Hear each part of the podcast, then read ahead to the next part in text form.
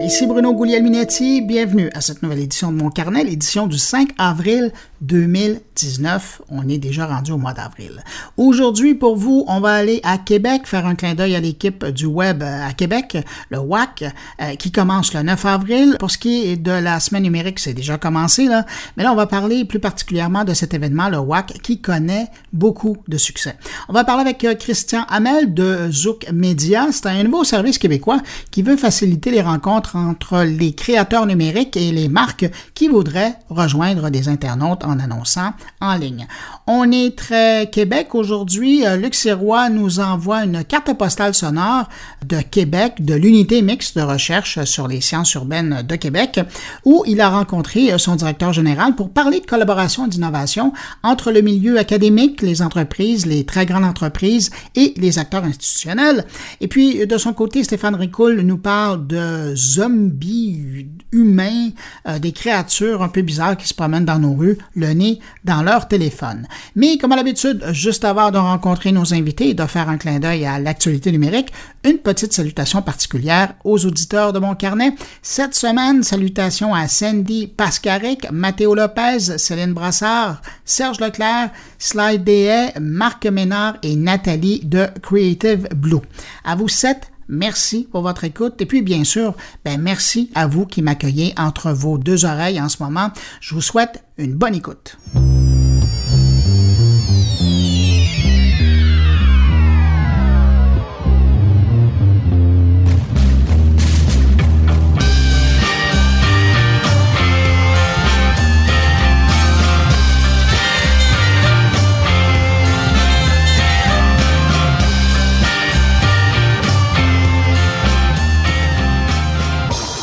Sans surprise, la première nouvelle des derniers jours sur laquelle je veux revenir, c'est cette nouvelle fuite qui touche les utilisateurs de Facebook. Et oui, encore une, vous avez probablement vu passer ça, plus de 540 millions d'enregistrements de Facebook trouvés sur des serveurs d'Amazon.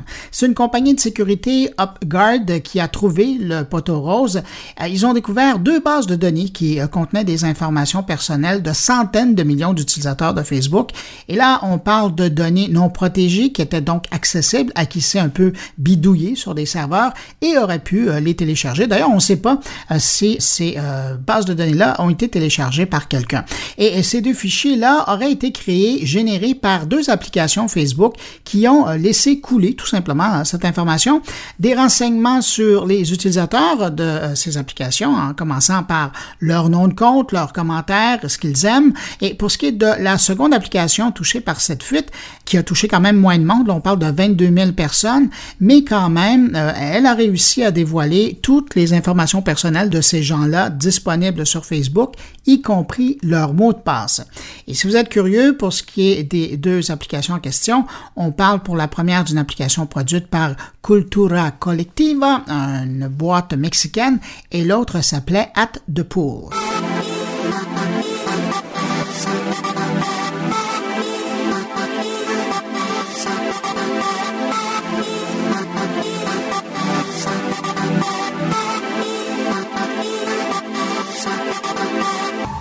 Sinon, autre information qui touche Facebook, et après j'arrête de vous en parler pour cette semaine, c'est cette décision qu'on vient d'apprendre au sujet de la diffusion en direct.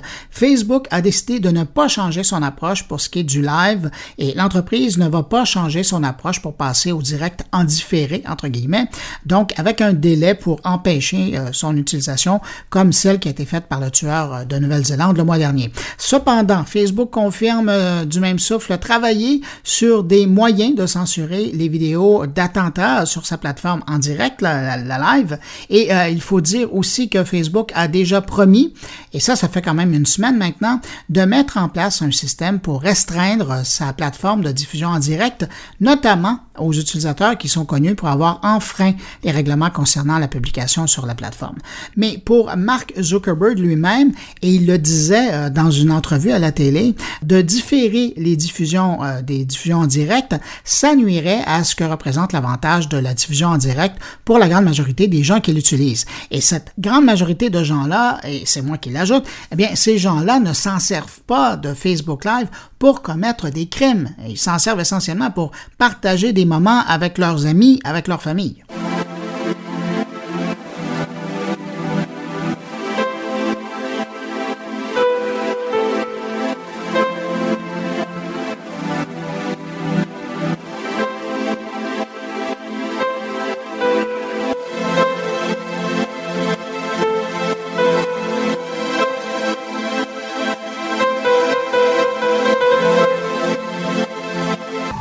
Vous en parlais récemment et l'actualité ramène le sujet encore euh, cette semaine, mon agacement vis-à-vis de la pollution de l'espace par des milliers de nouveaux satellites pour offrir un Xème réseau d'Internet par satellite. Et cette fois, c'est Amazon qui est derrière cette nouvelle offensive. Amazon projette à rien de moins que de lancer des milliers de satellites dans l'espace pour lui aussi desservir la planète au complet avec une offre de connexion spatiale à Internet. Là aussi, on parle de satellites qui seraient présents dans une orbite basse pour proposer l'Internet au débit. Le projet d'Amazon veut offrir l'Internet aux dizaines de millions de personnes qui n'ont pas un accès de base à Internet au débit. Euh, et pour ce faire, ben, Amazon enverrait plus de 3236 satellites qui seraient positionnés à trois altitudes différentes. Selon les documents déposés à l'Union internationale des communications par Amazon, eh l'entreprise vise à couvrir environ 95% de la population mondiale. Et je vous rappelle, avant de terminer sur le sujet, que Facebook veut aussi faire la même chose. Elon Musk avec son SpaceX pareillement. Et il y a ce projet de OneWeb dont je vous parlais dernièrement. Avec tous ces milliers de satellites qui se rajoutent presque toutes les semaines, ça, ça se rajoute à tout ce qui tourne déjà autour de la Terre, ben, ça va commencer à faire une méchante congestion quand les astronautes vont vouloir quitter notre planète pour aller à la station internationale ou euh, tout simplement pour retourner sur la Lune, comme on dit que la NASA va faire et que le Canada va faire aussi. Alors là, je ne parle même pas non plus de toutes ces entreprises qui préparent le tourisme spatial pour aller se promener quelques heures dans l'espace.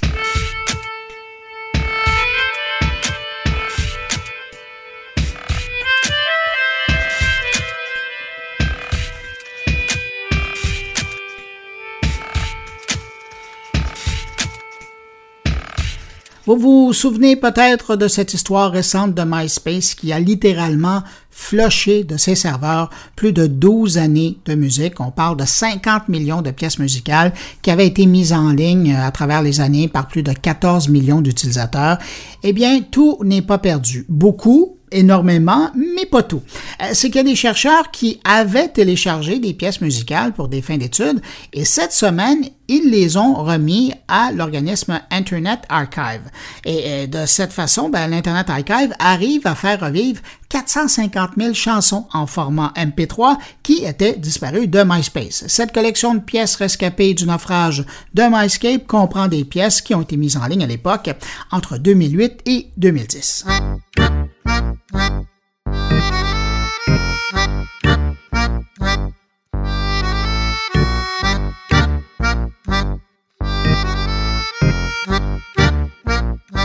On n'arrête pas la technologie. Si vous utilisez Spotify le soir avant de vous coucher, vous allez être tellement heureux de savoir que bientôt, la plateforme va offrir un mode sleep ou sommeil, si vous voulez, et va également proposer une intégration de son service dans l'application Google Maps sous Android. Exactement comme on connaît d'ailleurs euh, sous l'application Waze, peu importe la plateforme. Donc, plus besoin de quitter l'application de cartographie lorsque vient le temps de changer la musique. Vous cliquez sur l'icône de Spotify que vous retrouvez sur votre application de GPS et vous accédez au contrôle de musique et ensuite, ben, vous retournez tranquillement à vos informations routières. Et on sait déjà aussi que Spotify se prépare à offrir la possibilité de partager des playlists avancées entre les usagers alors voilà qui va en accommoder quelques-uns. Et ça, eh ben, c'est sans parler, et c'est la dernière chose que je dis au sujet de Spotify, que la plateforme teste présentement un forfait pour couple. On connaissait déjà le forfait familial pour cinq personnes.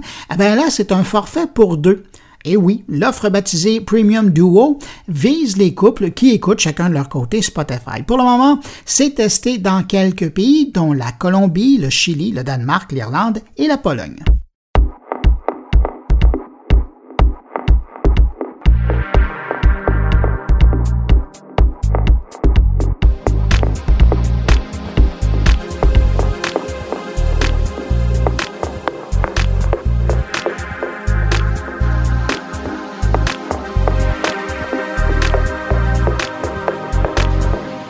Parle de plus en plus de l'arrivée de la 5G et comment ça va changer nos vies.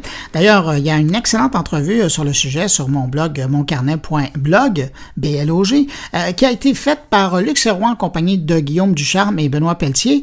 C'est là, vous pouvez aller l'écouter sur mon blog, mais bien évidemment l'écouter après mon podcast.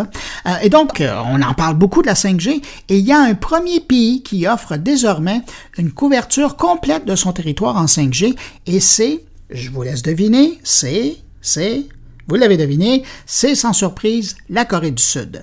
Le réseau avait été lancé en décembre dernier, mais là, il couvre l'entièreté du territoire. Chose intéressante, en Corée du Sud, on trouve trois opérateurs nationaux. Et sur les trois, seulement un d'entre eux utilise la technologie du fabricant chinois Huawei pour offrir son service de 5G. Et c'est, je vous le donne en mille, LG U+, une filiale du grand groupe LG. Maintenant, est-ce que c'est pour garder de bons liens avec la Chine et faciliter la vente des téléphones et autres appareils de LG en Chine, ben, l'histoire ne le dit pas encore.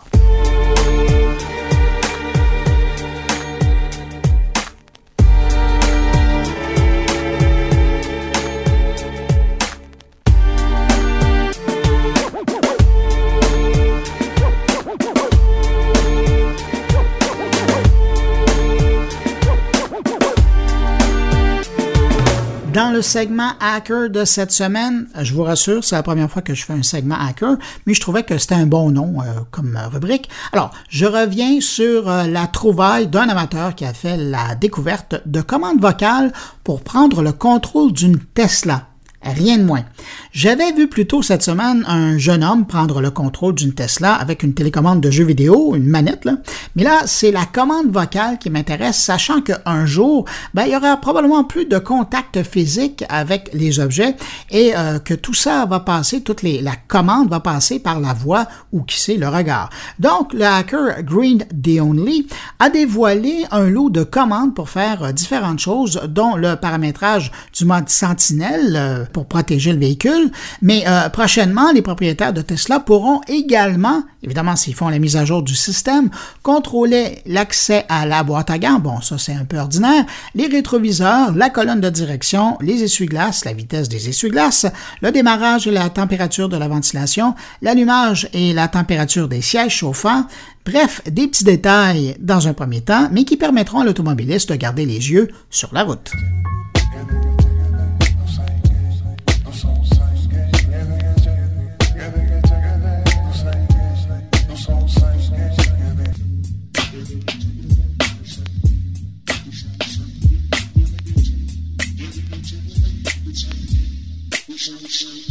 Des nouvelles de Snapchat cette semaine, la plateforme qui compte toujours près de 190 millions d'abonnés actifs au quotidien semble vouloir miser sur les jeux vidéo et les séries. Jeudi, Snapchat a lancé des jeux vidéo exclusifs intégrés à sa messagerie et des mini-séries originales faites expressément pour être consommées sur un téléphone. Pour ce qui est des jeux, j'avoue que c'est ça qui m'intéressait le plus. On compte euh, six titres. Ils sont faits pour être joués à plusieurs en temps réel à partir de la messagerie. Et comme on est dans la messagerie, eh bien, ça permet de jaser en même temps. On peut jaser par texte ou euh, par audio. Et selon les derniers chiffres de Snapchat aux États-Unis, et ça, euh, ça va probablement vous intéresser, l'application est présente chez presque 75% des Américains âgés entre 13 et 34 ans. Et toujours selon eux, ils touchent plus de 13-24 ans que Facebook ou Instagram aux États-Unis, au Canada, au Royaume-Uni, en France et en Australie.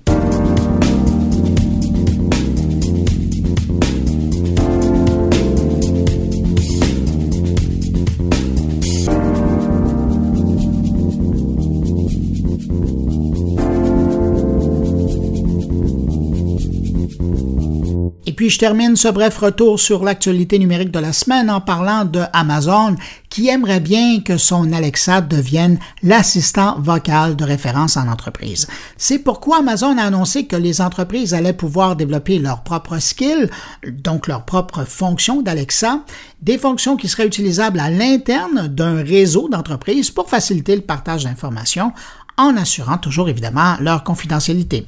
Et pour faciliter l'adoption euh, par les entreprises, Amazon va même jusqu'à offrir aux entreprises une version professionnelle de son catalogue de skills adaptables qu'elle a déjà offert au grand public récemment. Je parle de l'outil Alexa Skill Blueprint euh, qui facilite la création de fonctions pour l'assistant vocal. Et euh, pour la version entreprise, il ben, faudra chercher pour le Alexa for Business Blueprint. J'ai hâte de voir la réplique de Google dans ce dossier-là.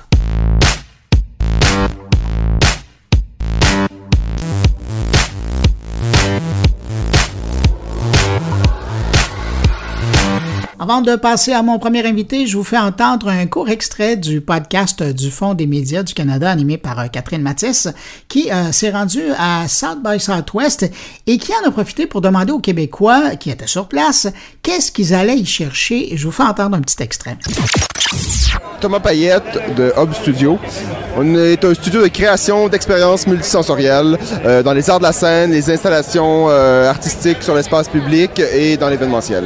Si vous aviez à conseiller une entreprise euh, québécoise, canadienne sur ses intentions de venir ou non à South by Southwest, qu'est-ce que vous leur diriez? Moi, je dirais de faire une semaine sans alcool avant. Non, en fait, euh, pour l'entreprise qui voudrait venir à South by Southwest, je suggérerais de bien se préparer, de bien étudier les compagnies qui vont être ici et je dirais de préciser l'offre, préciser la proposition de valeur, préciser leurs objectifs parce que c'est un océan. Il y a du monde qui font la même chose que ce qu'on fait. Il y a du monde en masse à rencontrer. Donc, il faut être capable de cibler. Il faut être capable de comprendre pourquoi on vient et qu'est-ce qu'on cherche ici à South by Southwest. Un extrait du podcast euh, du Fonds des médias du Canada. On trouve ça sur SoundCloud, évidemment, parce que c'est là que c'est hébergé, et sur toutes les bonnes plateformes de diffusion de balado.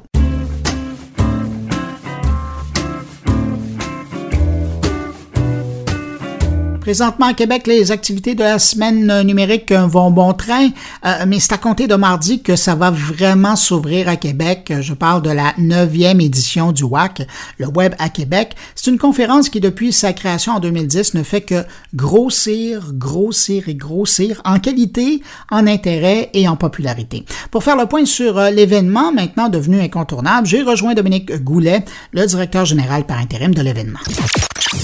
Dominique, preuve du succès de l'événement, vos billets sont tous vendus. Déjà, l'inscription est complète, si j'ai bien lu l'information sur votre site web. Mais quand même, les gens qui auront la chance de parcourir euh, les allées euh, du WAC à Québec cette année vont avoir droit à quoi? Euh, ben, on a plusieurs nouveautés, mais en fait, le WAC s'inscrit dans la semaine numérique. les nouveautés viennent surtout au niveau de la semaine numérique, en fait, où on a réussi à regrouper tous les professionnels du domaine au même endroit qui est au terminal. Donc oui, comme vous l'avez dit, les billets pour le, Web à Québec sont tous vendus depuis le début mars, euh, qui est un, record, euh, encore une fois, à chaque année, sont vendus plus tôt. Là. Mais il reste encore quelques billets disponibles pour euh, le même genre de conférence qui se donne le lundi et le vendredi dans d'autres sujets que, que le Web. Si on pense entre autres au vendredi, on a les journées e-commerce où les gens qui vont au WAC peuvent s'y retrouver aussi avec le contenu qui est là, le Forum des innovations culturelles. On a aussi des événements le lundi dans le domaine de l'assurance, la réalité augmentée, l'intelligence artificielle sur le, blockchain. On a vraiment une variété d'événements autour du WAC dans lequel il reste encore quelques places disponibles. Mais comment vous expliquez votre succès année après année? Je dirais que c'est euh, le succès vient surtout du fait que c'est par et pour la communauté. Les gens répondent à l'appel à chaque année. C'est complètement hallucinant. On a 50 bénévoles à l'année longue qui travaillent pour construire le WAC pour s'assurer de sa qualité. Puis au moment de l'événement, on parle d'à peu près 250 bénévoles qui sont là.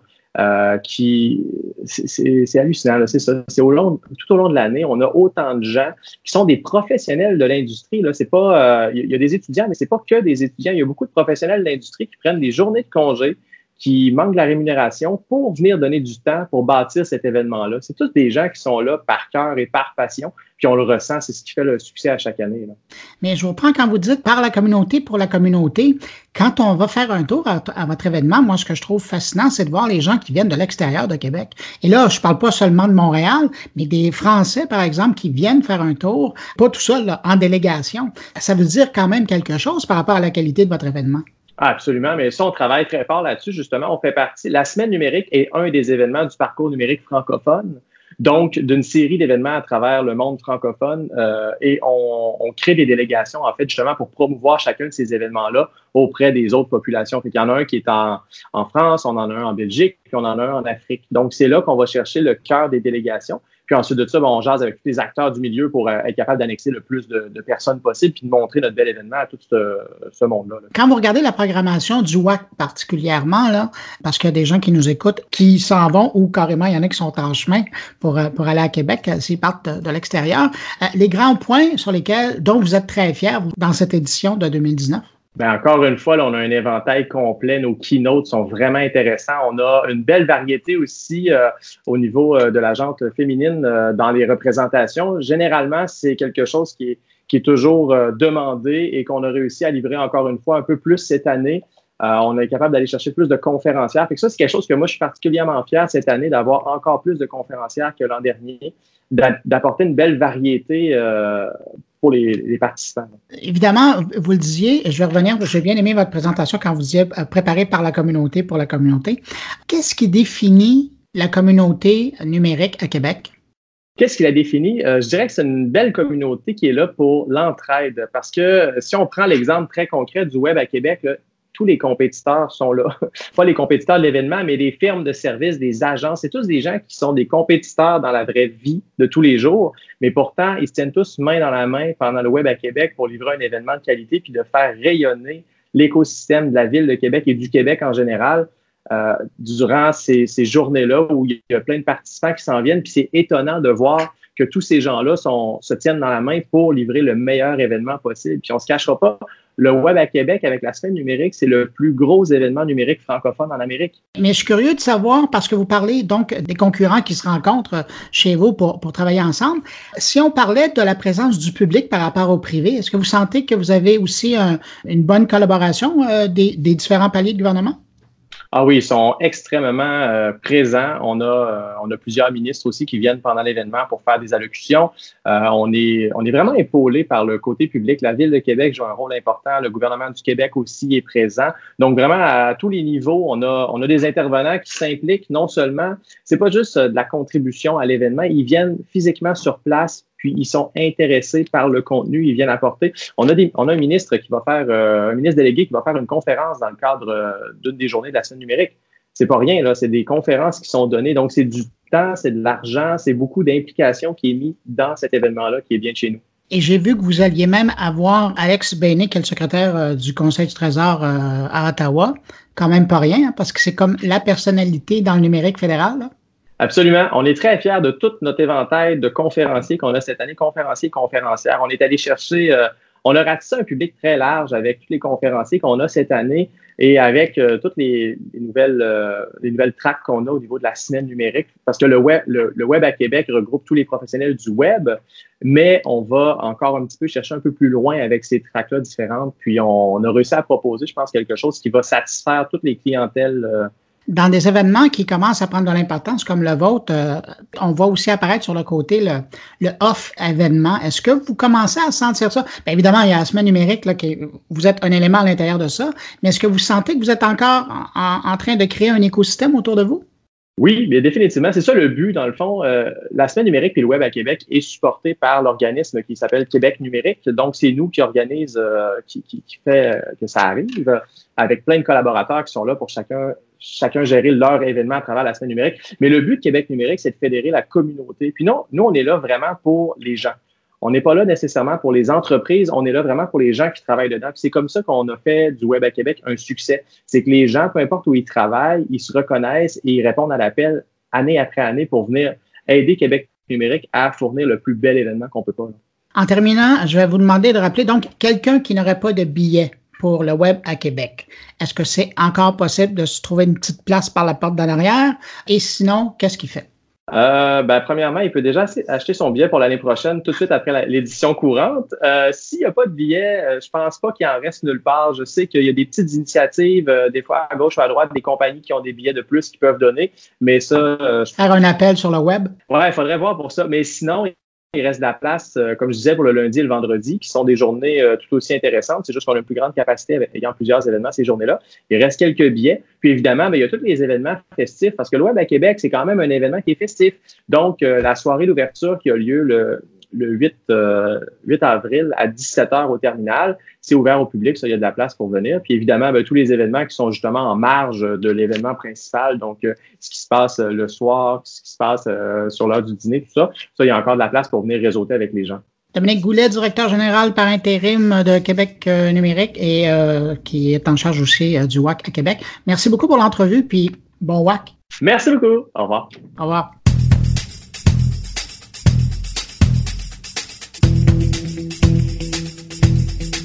On va maintenant parler de création et de publicité sur le web. Récemment, Christian Hamel a mis en ligne ce qu'on pourrait qualifier de Tinder des créateurs de l'Internet et des annonceurs potentiels.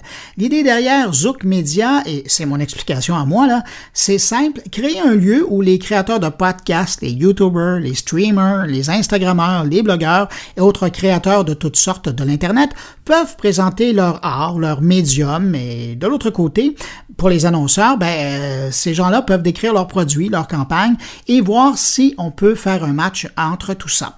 Pour comprendre comment ça fonctionne, Zook Media, je vous propose cette entrevue avec son créateur, Christian Hamel.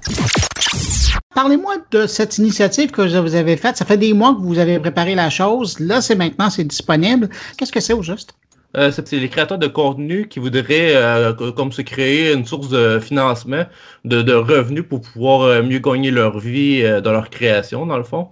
c'est une plateforme web pour les aider à justement à trouver des entreprises qui ont le même public cible, qui seraient prêts à devenir partenaires avec eux autres en échange d'une publicité ou juste d'une mention, leur logo. La meilleure façon de, le résumer, c'est de, dire que c'est comme une agence de, rencontre, mais pour la publicité. C'est-à-dire que chacun, que tant le créateur de contenu que l'entreprise, va créer une fiche pour parler de sa production, son podcast, sa chaîne de vidéo, où l'entreprise va parler de son entreprise pour déterminer qu'est-ce qu'ils font, c'est quoi leur, but, c'est quoi leurs objectifs. Et euh, la plateforme, elle, elle va s'occuper à faire des liaisons automatiquement quand il y a comme des champs d'intérêt en commun.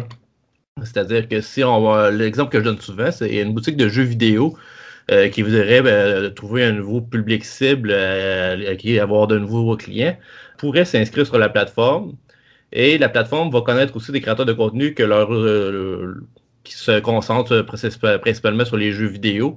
Euh, la plateforme va les mettre en lien ensemble pour dire Hey, vous avez le, gros intérêt à faire, à faire ensemble. Tant le créateur de contenu euh, qui va faire la publicité pour vous, ses auditeurs à lui vont être intéressés par la publicité, puis ça parle de jeux vidéo, et la boutique, ben, ça va rejoindre directement les, les, les, auditeurs. Alors, tous les deux, ils ont un avantage à faire à faire ensemble. Et nous, c'est ça qu'on veut pousser, on veut faire la promotion de ça et les aider aussi à euh, structurer l'ensemble des démarches, tant les négociations que la facturation, les paiements, euh, tout se fait sur la plateforme. Alors, ça, l'aide beaucoup à sauver du temps, tant pour la recherche que pour les démarches euh, plus légales et que tout se passe bien aussi. Mais si je comprends bien, donc le maillage entre le créateur et l'annonceur se fait de façon dynamique en regardant oui, l'intérêt d'un et de l'autre? La plateforme euh, va continuellement faire des calculs, faire des recherches. Euh, sans arrière, les gens n'ont pas accès à ça, mais ils vont avoir le résultat. Normalement, quelqu'un qui crée sa première campagne de publicité tant pour la recherche d'un espace publicitaire que pour offrir un espace publicitaire. Je dirais qu'après 5-10 minutes, euh, toutes les offres sont pas mal rentrées, celles qui peuvent se faire, mais continuellement, c'est des nouvelles offres qui rentrent plus tard euh, par des nouveaux utilisateurs ou euh, quelqu'un qui a de nouveaux intérêts ou qui cherche quelque chose de nouveau, ben, ça va rentrer direct. Ils vont avoir des notifications par courriel pour dire Hey, vous avez des nouvelles offres, alors regardez. Si ça vous intéresse, ben, vous avez juste à indiquer que oui, ça m'intéresserait de faire affaire avec ce partenaire. Et si le partenaire, lui aussi, ça l'intéresse, ben, les deux vont rentrer en contact à ce moment-là. Alors, ils vont une nouvelle notification qui va dire euh, Vous avez un match, euh, alors euh, vous êtes prêt à négocier puis voir comment ça peut aller. Hein. D'où vient l'inspiration pour créer cet outil-là? Cet outil-là, j'y pense depuis 2016. J'ai commencé mon propre podcast. Et je voyais qu'il y avait un besoin à payer mon équipement, mes déplacements, parce que mon concept me demandait aussi de me déplacer parfois. Puis je me disais comment je peux rentabiliser ça, ce produit-là? Puis moi, je, crée aussi des vidéos euh, sur plusieurs chaînes parce que je, participais en tant que, que, juste partenaire avec eux autres. Mais euh, je voyais qu'il y avait des besoins aussi pour plusieurs types de créateurs de contenu que financièrement, euh, l'argent de YouTube, peut-être qu'il n'était pas assez gros non plus pour faire de l'argent avec les, vidéos directement.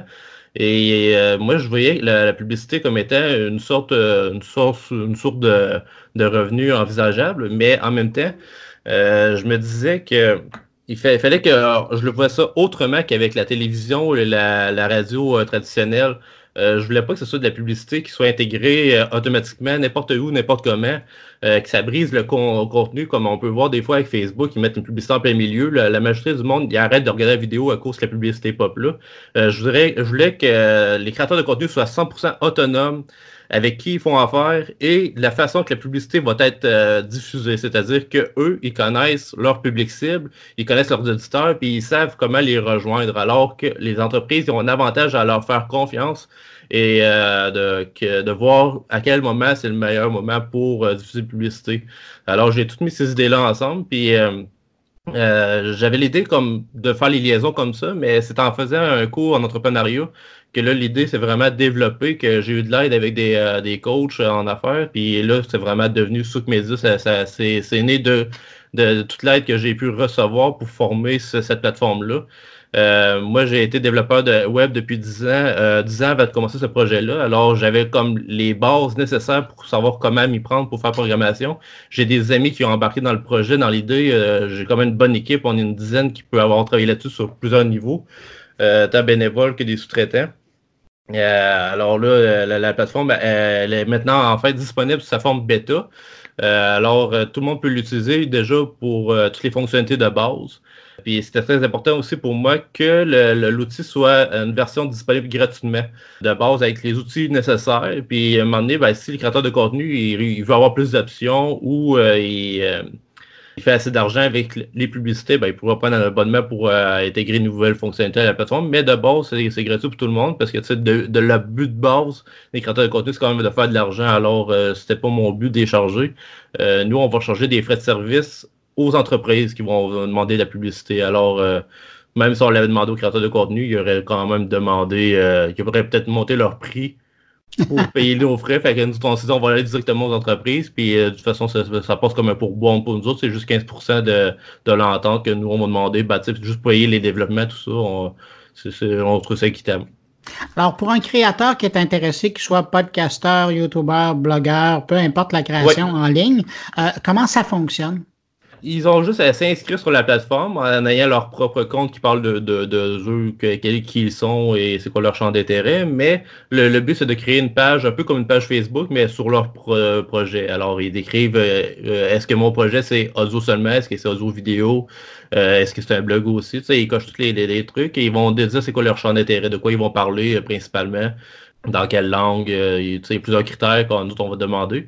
Euh, une fois que c'est créé, ben là, ils peuvent euh, soit attendre des offres via des, campagnes publicitaires qui, auraient des liaisons, ou ils peuvent déjà créer une campagne publicitaire d'offres d'espace publicitaire pour décrire la façon qu'ils vont vraiment euh, procéder pour faire la publicité. Alors, ils vont créer leur campagne, ils vont dire ça, c'est une offre d'espace publicitaire. J'offre deux espaces publicitaires dans mon, dans, dans mon podcast, disons, mention au début et à la fin. Ils vont tout décrire vraiment les besoins.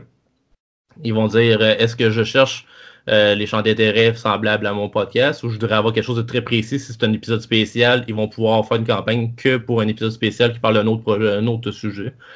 Et après ça, une fois que la campagne est créée, ben c'est ça, on attend quelques minutes, il y a des offres qui rentrent, puis là, continuellement, tant que l'offre euh, la campagne est comme active, euh, les offres vont rentrer euh, quand ils sont disponibles, puis là, ils peuvent euh, dire si oui ou non ça les intéresse. Puis quand il y a des matchs, ben là, ils vont rentrer en négociation. En négociation, là, ils vont pouvoir dire OK, mon offre, je rejoins tant de personnes.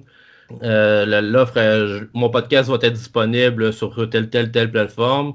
c'est vraiment les déterminer pour le côté de la vente. Ils vont pouvoir dire que ma, ma publicité va être tel montant. Mais s'il y a des besoins spécifiques pour une publicité euh, précise, disons en vidéo, puis euh, la personne a besoin de se déplacer, ben là, il va pouvoir rajouter ses frais de déplacement puis euh, tous les frais que ça peut engendrer. Une fois que la négociation est comme conclue et que la, compagnie est intéressée par l'offre, alors les deux rentrent à l'autre étape qui est de la signature du contrat. Nous, on a un avocat qui a comme créé un contrat dynamique qui va être des frais de moins en gros pour les deux, parce que nous, on va l'offrir directement pour les protéger, tant le créateur de contenu que l'entreprise, pour si des fois il y a des problèmes. Des, et nous aussi, la, plateforme, on fait juste la plateforme, on fait juste la liaison, on, offre les outils, mais on, on a comme aucun on n'a aucun lien avec qu'est-ce qui va se faire comme publicité. Ça, on, laisse les gens euh, être autonomes à 100%. Alors, on offre les outils de base, et par la suite, c'est à eux de voir. Et une fois que le contrat est signé, ben là, ils vont rentrer dans une autre interface qui va être la production du contrat, c'est-à-dire que là, le créateur de contenu va pouvoir dire OK, ma pub est faite, voici le lien. la compagnie va valider la publicité, elle va être diffusée, là, ils vont avoir un paiement. Euh, le paiement peut se faire avant ou après la diffusion, ça c'est les autres qui vont décider, mais tout va se faire automatiquement. Euh, le processus va générer selon l'offre qui a été faite. Mm. une fois que toutes les, étapes sont faites, sont terminées, ben là, ils vont pouvoir faire un rapport de hey, euh, sur 10, un peu comme sur eBay, ils donnent une note à comment ça s'est bien passé, puis ils peuvent refaire une nouvelle offre s'ils veulent continuer de faire affaire ensemble pour un nouveau contrat. Et je comprends donc que le paiement se fait entre le commerçant et le créateur à l'intérieur de votre plateforme. Comment ça fonctionne? Est-ce que vous utilisez un système de paiement propriétaire? Est-ce que vous faites un versement sur, euh, à partir d'une carte Visa sur une, autre carte Visa? Comment ça fonctionne? Euh, nous, on a opté pour la plateforme Stripe pour les paiements on avait le choix entre ça ou PayPal, mais euh, vu qu'il y a des créateurs de contenu qui ont des problèmes avec PayPal euh, ces dernières années euh, sur des propos éditoriaux, on s'est dit, ben on va protéger un peu nos créateurs, on va aller vers Stripe. En plus, les frais sont moins élevés pour les entreprises. Alors, je pense que tout le monde était gagné à ce niveau-là, puis ça, permet de payer avec des cartes de crédit et euh, le créateur de contenu reçoit son argent directement, en plus d'avoir des rapports, euh, des, reçus. Euh, tout, à peu près, c'est comme géré par Stripe aussi. et nous, les frais de service vont être payés en même temps sur le paiement. Alors, tout va se faire en même temps. Bon, évidemment, je suis sûr qu'il y a des gens qui nous écoutent qui se disent Ouais, ben nous, on aimerait ça annoncer, on aimerait utiliser. Donc, de l'angle de la compagnie, comment ça fonctionne? Est-ce qu'on s'ouvre aussi une page et on dit quel type de classement publicitaire oui, euh, que c'est? Les entrepreneurs euh, qui sont comme en solo, euh, je disais les petites entreprises ou les, ceux qui se partent en affaires, ils ont beaucoup d'avantages à faire affaire sur la plateforme parce que c'est de la publicité qui va être beaucoup plus euh, elle va être moins chère que, disons, que dans les anciens médias. Les autres, ils peuvent déjà commencer avec ça et grandir avec le créateur de contenu qui décide avec qui il travaille, qui lui va toujours avoir continuellement de plus en plus d'auditeurs. Alors, il va s'inscrire sur la plateforme.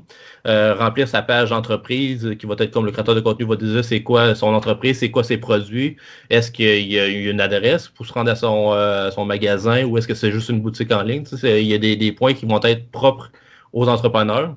Une fois que sa, fiche est faite, euh, alors c'est de créer une campagne de recherche d'espace publicitaire qui va avoir aussi des points à déterminer. est-ce que je vis seulement le Québec? Est-ce que je vis seulement la région de Montréal? Euh, géographiquement, on est capable de, déterminer les, liens aussi à ce niveau-là. Et les autres, euh, avec la campagne, ben, dès qu'elle est créée aussi, ben, ça, prend 5 à 10 minutes, les calculs se font en arrière, puis après ça, on offre des, euh, opportunités qui peuvent être choisies si oui ou non ça les intéresse. Puis une fois qu'il y a un match, ben, là, c'est le processus en commun qui va rentrer en, fonction. À moyen terme, vous espérez avoir d'un bord comme de l'autre quoi comme, comme membership, là? Euh, moi, j'aimerais bien ça que pouvoir vendre la plateforme aussi aux, agences de marketing pour euh, aider les, euh, les, créateurs de contenu à avoir plus d'offres. De, mais la plateforme, je veux vraiment que le monde il sache que c'est un outil et non, on n'est pas une agence de marketing à proprement parler. On ne peut pas venir contacter Media pour dire je voudrais que vous négociez ça pour nous. Si on ne fait pas ça, les agences de marketing peuvent utiliser Media comme étant un outil pour les aider dans leur recherche. Oui, c'est un outil de recherche, puis en plus, euh, ça, aide aussi les créateurs de contenu à avoir leur propre contrôle sur leur truc. Alors, euh, je pense que tout le monde est gagnant à ce niveau-là. Et euh, là, on a actuellement, depuis le mois de janvier, on a eu 120 inscriptions. Ça, c'est quand même assez bon pour pas avoir fait tant de pubs que ça, mais vu qu'on est en version bêta, c'est sûr qu'on veut y aller graduellement et euh, évoluer avec les besoins des utilisateurs aussi. Alors, on invite tout le monde à, qui s'inscrive à euh, n'hésitez pas à nous dire si vous voulez telle euh, fonction ou telle, telle correction. Nous, nous, on est à l'écoute de tout le monde, puis à date, on, 100% des suggestions qu'on a eues, on les a adaptées aux utilisateurs pour répondre vraiment à leurs besoins. C'est sûr que nous, actuellement, on cherchait beaucoup de créateurs de contenu, mais là, on, vu qu'on a un ratio de 80% de créateurs de contenu. Là, on voudrait plus d'entrepreneurs euh, pour euh, venir équilibrer les choses. Alors, un entrepreneur qui est intéressé à avoir plus de détails, où il se rend? Euh, sur soukmedia.com, c'est S-O-O-K-M-E-D-E-A.com. Et toutes les informations vont être là avec la petite vidéo de présentation pour ceux qui voudraient peut-être mieux comprendre le concept. Et euh, la, plateforme va avoir le lien aussi dans le menu pour s'inscrire, qui est comme euh, annexe un peu au site web, mais tout est peut-être à ce moment-là. Ben, Christian créateur de Zouk Media, merci beaucoup pour l'entrevue, puis bonne chance. Merci beaucoup, Au revoir. Merci.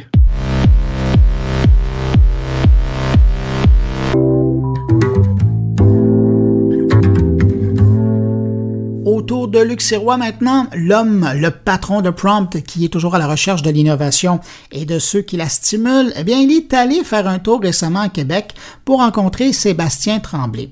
Le directeur général du UMRSU de Québec, en bon français, on dirait l'unité mixte de recherche en sciences urbaines, qui est un consortium qui regroupe bien du monde du milieu académique, des entreprises, des très grosses entreprises et les acteurs institutionnels reliés au monde de la technologie notamment. Alors avec lui, ils ont parlé de collaboration, d'innovation dans différents secteurs pour améliorer notre vie dans l'avenir. On écoute Luc Sirois avec son invité. Alors, je suis ici aujourd'hui avec euh, Sébastien Tremblay. On est à l'UMRSU, l'unité mixte de recherche en sciences urbaines. On est à Québec. C'est un modèle extraordinaire qui fait travailler les entreprises, les startups, avec le milieu académique, avec les villes pour réfléchir à la ville intelligente, mais réfléchir à un peu tous les problèmes et toutes les opportunités de réinventer la ville. Sébastien Tremblay, qu'est-ce que l'UMRSU et qui es-tu? Bien alors, écoute, rien à ajouter. Tu as tellement bien euh, décrit euh, l'UMRSU. Donc, notre mission est vraiment d'accélérer le processus d'innovation. On prend, on part d'une idée, une bonne idée, et on s'assure rapidement de la transformer en solution implémentée dans une ville à travers ce processus, ben, c'est nos activités de maillage, notre offre de design thinking pour l'idéation, la co-création, euh, l'effet levier, aller chercher le financement, et puis accompagner, donner accès beaucoup aussi aux TPE, aux, PME, à l'innovation, puis à l'expertise des chercheurs. Euh, pouvoir les euh, qu'il y ait une belle connexion euh, avec avec la ville, avec des services de la ville. Ben oui, c'est ça qui est en particulier ici entre autres. Vous êtes vraiment là euh, euh, une des créations de la ville de Québec là, qui, qui, qui est à l'origine avec d'autres partenaires de ça. Là. Oui, nos membres fondateurs, bien, il y a la ville de Québec qui est au cœur de toute cette initiative, avec Québec International, avec l'Université Laval, avec l'INRS et aussi avec Thales, euh, leur centre de R&D, Thales Digital Solution ici à, Québec. Et puis depuis ce temps-là, il y a eu une belle croissance avec une quarantaine de partenaires autant des TPE, PME que des grandes entreprises. Euh, et puis euh, des collèges, des CCTT, etc. Ben oui, tu me disais que ça justement, ça permettait aux petites entreprises, aux startups, aux TPE de se connecter avec la ville, ce qui n'est pas facile normalement.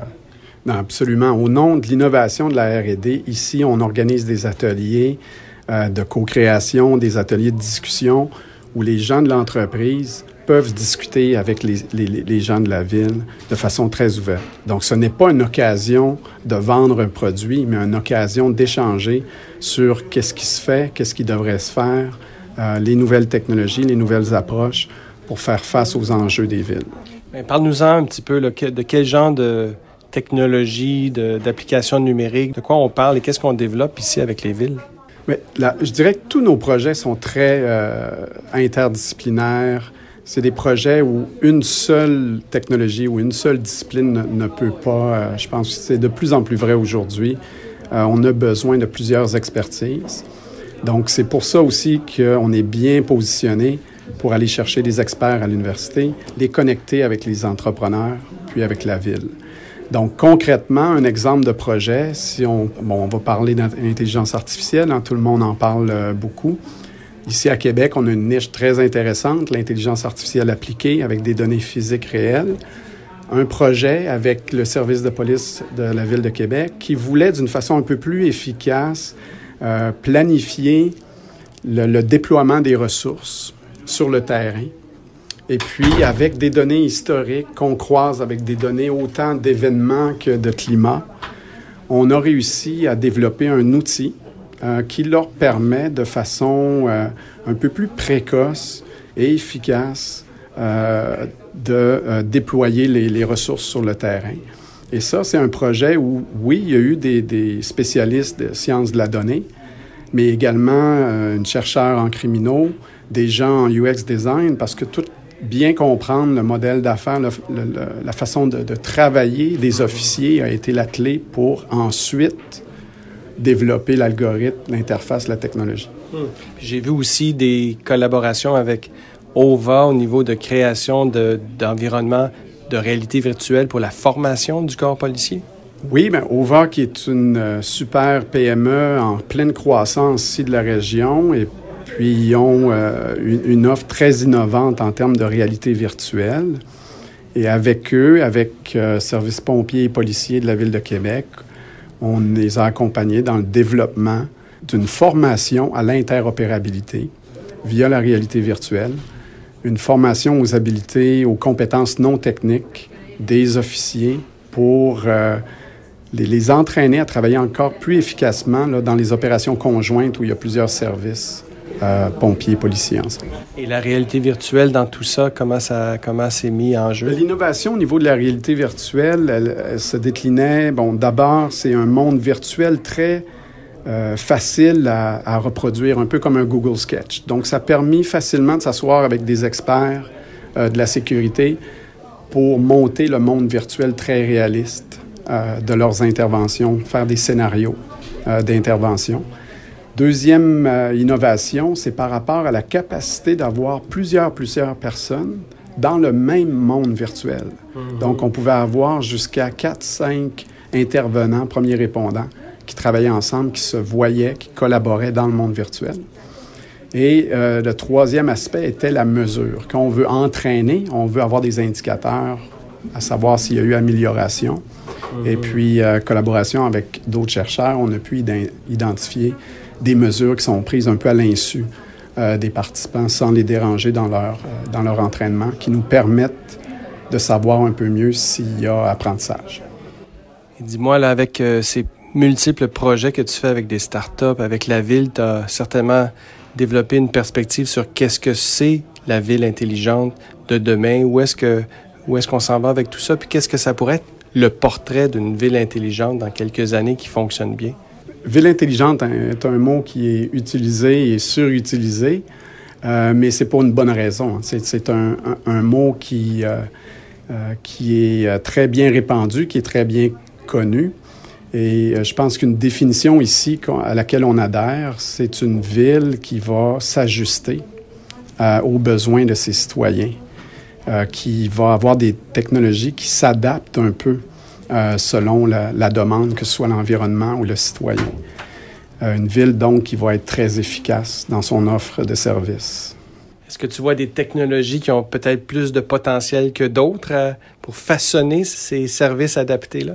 Bien, j'hésite à pointer vers une technologie plutôt qu'une autre. Je dirais que l'approche gagnante euh, à travers nos projets, c'est vraiment cette relation entre utilisateurs, entre l'humain et la technologie. Donc, vraiment avoir une perspective citoyenne ou une perspective du décideur, de l'utilisateur, dans le développement de la technologie. Donc, je reviens au euh, multidisciplinaire, au fait que oui, souvent, ça va être avec des nouvelles technologies, mais toujours aussi avec euh, soit des experts sciences humaines, euh, design, pour, ou co-création avec des citoyens, avec des décideurs de la ville. Et puis, c'est un peu pour ça que j'hésite à nommer ah une technologie. Et de vos, de vos expériences à l'international, tu, qu'est-ce que tu ramènes comme apprentissage des meilleures pratiques de ville à l'extérieur dans le monde?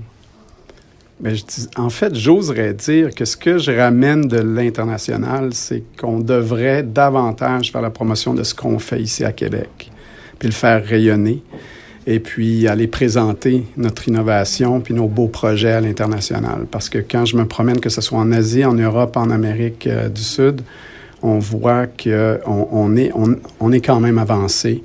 Euh, on a des très beaux projets apprendre des autres. Je pense qu'en Scandinavie, il y, a quelques innovations très intéressantes.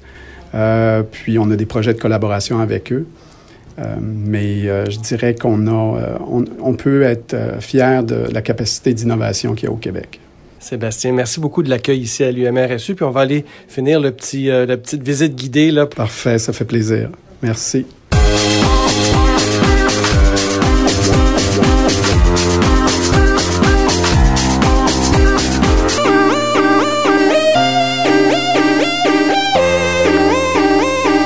Déjà rendu au billet de Stéphane Ricoul et cette semaine, Stéphane nous parle de ces créatures demi-humaines, demi-zombies qui se promènent dans nos rues, le nez dans leur téléphone.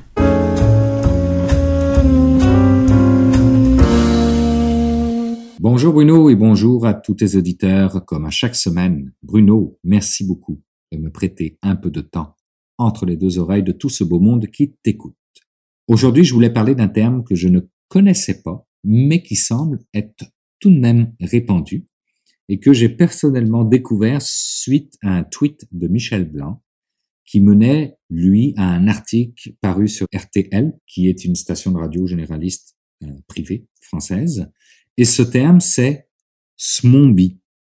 SMOMBI, qui est la contraction ou l'assemblage des termes smartphone, donc cellulaire, et zombie, et qui, comme son nom l'indique, ben, est relatif au comportement que les piétons peuvent avoir avec leur cellulaire en main. Je vous propose donc ici un résumé en 3-4 minutes de ce phénomène qui peut quand même, à bien des égards, être inquiétant. On va commencer par les faits euh, qui consistent en une hausse significative du nombre de piétons accidentés. Juste aux États-Unis, on parle de 6000 piétons morts l'an passé dans un accident de la route. Si je veux relativiser, ça veut dire qu'on parle de 19 piétons par million d'habitants. Et en France, par exemple, c'est 7 piétons par million d'habitants. Le constructeur automobile Ford s'est amusé, et je mets bien évidemment amusé entre guillemets, à faire une étude qui démontre que c'est près de 60% des utilisateurs qui avouent ne pas décoller leurs yeux de leur téléphone en traversant la rue. Maintenant, comment lutter contre l'effet Smombi Quelques exemples. En Israël, à Tel Aviv, pour être très précis, ils ont installé des bandes lumineuses au sol devant un passage piéton qui sont dans la ligne de vue directe d'un piéton qui serait en train de regarder son cellulaire.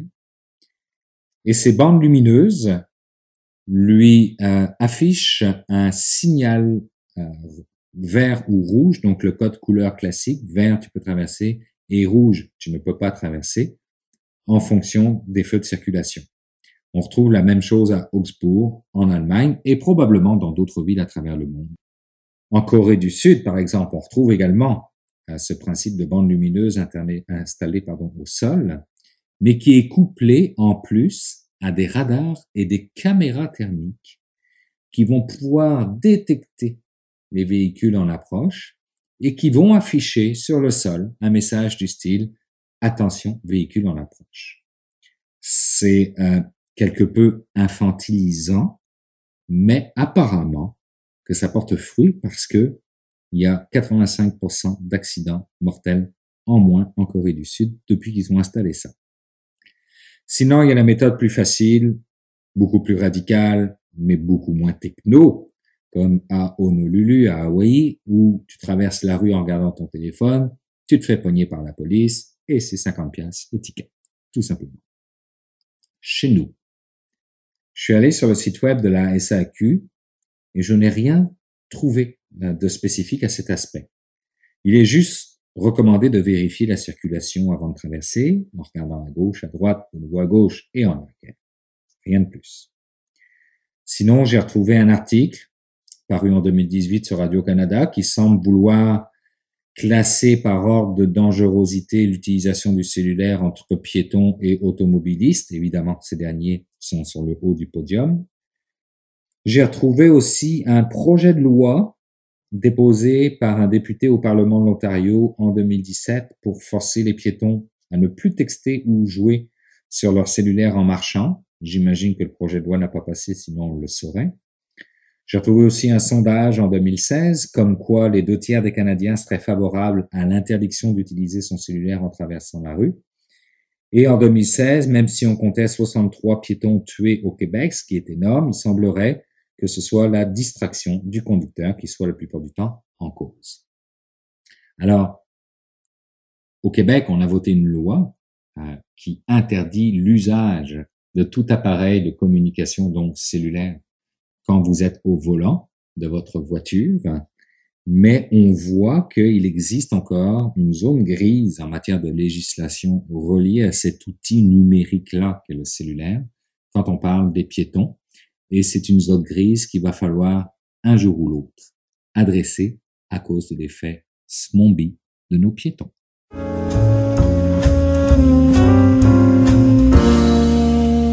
Eh bien voilà, c'est déjà tout pour cette édition de mon carnet pour cette semaine. J'espère que vous avez apprécié. Merci à mes invités, merci à mes collaborateurs, Luc Sirois et Stéphane Ricoul, merci d'avoir été là. Euh, je vous le rappelle, n'hésitez pas à passer le mot autour de vous si vous pensez que mon carnet peut intéresser vos amis, connaissances. Vous pouvez leur en parler, vous pouvez en parler sur les réseaux sociaux, euh, dans un dîner d'affaires, qui sait. Euh, c'est simple, hein, vous les invitez à se rendre sur mon blog, mon carnet, tout est là. Un blog qui a d'ailleurs franchi le cap des 500 parutions euh, cette semaine. Pas mal fier de ça et merci à vous euh, si vous êtes déjà passé me lire là-dessus. Alors, si vous désirez me laisser un mot, vous pouvez le faire en passant par les réseaux sociaux, la page SoundCloud de mon carnet où le podcast est hébergé ou encore sur le blog à l'adresse moncarnet.blog. BLOG. Merci d'avoir été là. On se retrouve la semaine prochaine pour une nouvelle édition de mon carnet. Au revoir.